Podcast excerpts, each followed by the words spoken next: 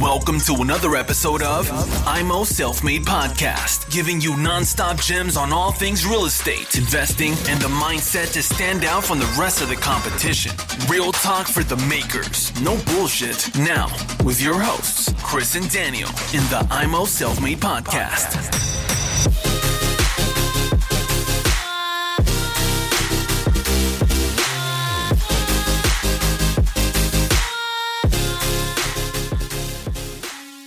Und wieder willkommen hier beim Immo Selfmade Podcast mit dem Chris in einer weiteren Solo-Folge. Ich hoffe, meine letzten Solo-Folgen haben euch ein bisschen angeregt, zumindest im Gehirn tätig zu werden, euch Gedanken zu machen. In dieser Folge geht es darum, kaufe nicht in der Pampa. Ich kann es nur immer wieder sagen, aber Natürlich denken die Leute, ich bekomme nichts in der Stadt oder in dem Speckgürtel oder in der weiteren kleinen Stadt. Ich muss raus in die Pampa. Faktor äh, 6, Faktor 7, Faktor 8. Wow, da kann ich kaufen. Da kann ich es mir leisten. Aber ist das zukunftsträchtig? Denkst du kurzfristig? Denkst du langfristig? Willst du kaufen und hast direkt den Exit? Das ist das, was immer wichtig ist. Wenn du kaufst, Bedenke immer den Exit. Wie kriegst du es verkauft? In einem, in zwei, in drei Jahren. Wenn irgendwas ist in deinem Leben, wie bekommst du es verkauft? Mit Verlust oder mit Gewinn? Und es ist klar, dass du mit Gewinn verkaufen musst. Bist du unterhalb der zehn Jahre, wenn du es im Privatkauf machst, musst du ja auch noch Steuern darauf zahlen. Also, wenn du in der Pampa kaufen solltest, dann schau dir bei eBay Kleinanzeigen, bei Immobilien Scout 24 vermietete Wohnungen an. Am besten bei eBay Kleinanzeigen, so habe ich es für mich gelernt. Ich kaufe zwar nicht in der Pampa, aber ich habe natürlich mich mit dem Thema mal auseinandergesetzt und da siehst du bei eBay Kleinanzeigen, wie lange ist die Anzeige online. Du siehst ja, wie viele haben das gesehen und seit welchem Datum ist die online. Ich habe den Test für dich gemacht. Ich habe ähm, eine, eine Stadt genommen mit 5000 Einwohnern, hat eine Grundschule, ja, Dinge zum täglichen ähm, Leben. Bevölkerungsstruktur geht nach unten, hat sich ein bisschen stabilisiert, aber sie geht auch nicht wieder nach oben. Hat keine großen Arbeitgeber da. Also da ist jetzt für mich jetzt, wo ich jetzt denke, da ist eigentlich kein Potenzial. Aber es gibt natürlich Leute, die da trotzdem kaufen. Wir haben jetzt ähm, November, Mitte, Ende November. Die Folge müsste auch bald ausgestrahlt werden, also ziemlich zeitgleich. Ich habe eine Anzeige gefunden vom Juni. Vom Juni in diesem Dorf. Es waren nur vier Anzeigen online. Vom Juni eine Anzeige gesehen und dachte mir, die kann ja nicht ähm, noch äh, in der Vermietung sein. Da muss ja, hat er das wahrscheinlich vergessen. Das gibt's natürlich bei eBay Kleinanzeigen, die vergessen das dann rauszunehmen. Und habe ihn einfach mal angeschrieben ich habe mich als Mietinteressent, dass ich für einen Monteur was suche, für ein Jahr. Die Wohnung sieht schick aus und die sah wirklich schick aus, das muss man sagen. Und habe ihn angeschrieben. Und dann hat er mir geantwortet, ja, ist noch frei, wir können gerne morgen besichtigen.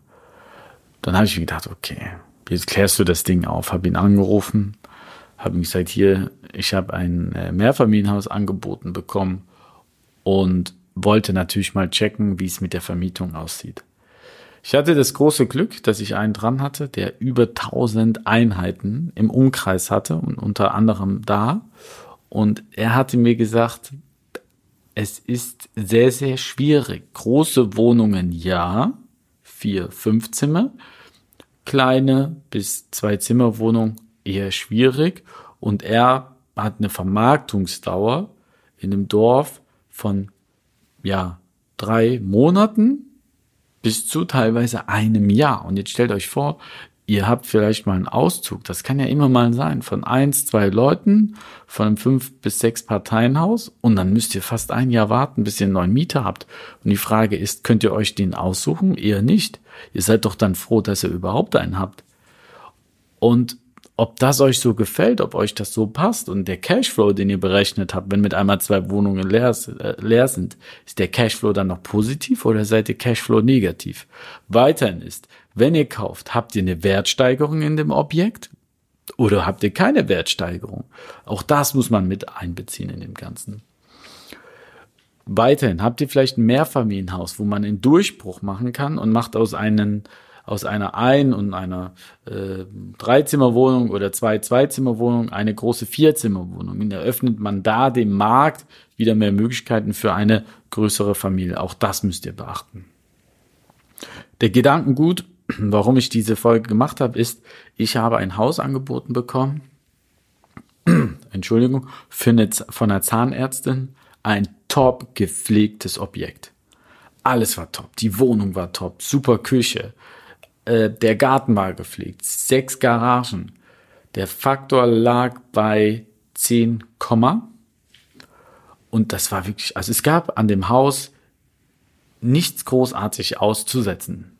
Fehler finden wir immer. Aber hier gab es wirklich nichts Großes auszusetzen. Aber es waren zwei Wohnungen leer von fünf. Von fünf Wohnungen zwei leer. Natürlich sagt die Verkäuferin, kein Problem, ich habe schon Interessenten und eine der Wohnungen, der leeren Wohnungen geht auf jeden Fall in die Ver Vermietung. Ich so, ja, ist das sicher? Hat die unterschrieben? Nein, nein, sie hat, ich habe den Vertrag hingeschickt und die wird hier unterschreiben. Ja, das sind alles äh, große Fragezeichen, ob das dann wirklich auch so vonstatten geht und ob das wirklich so ist. Und da da habe ich mir dann angefangen, Gedanken zu machen, okay, ich war nicht begeistert von Anfang an nicht von der Lage, aber den Makler, mit dem habe ich schon mal ein Geschäft gemacht, der meinte, schau dir das mal an, das ist ein klasse Objekt und das kriegen wir schon irgendwie hin, das, das äh, wäre was für dich gerade noch mit diesen sechs Garagen.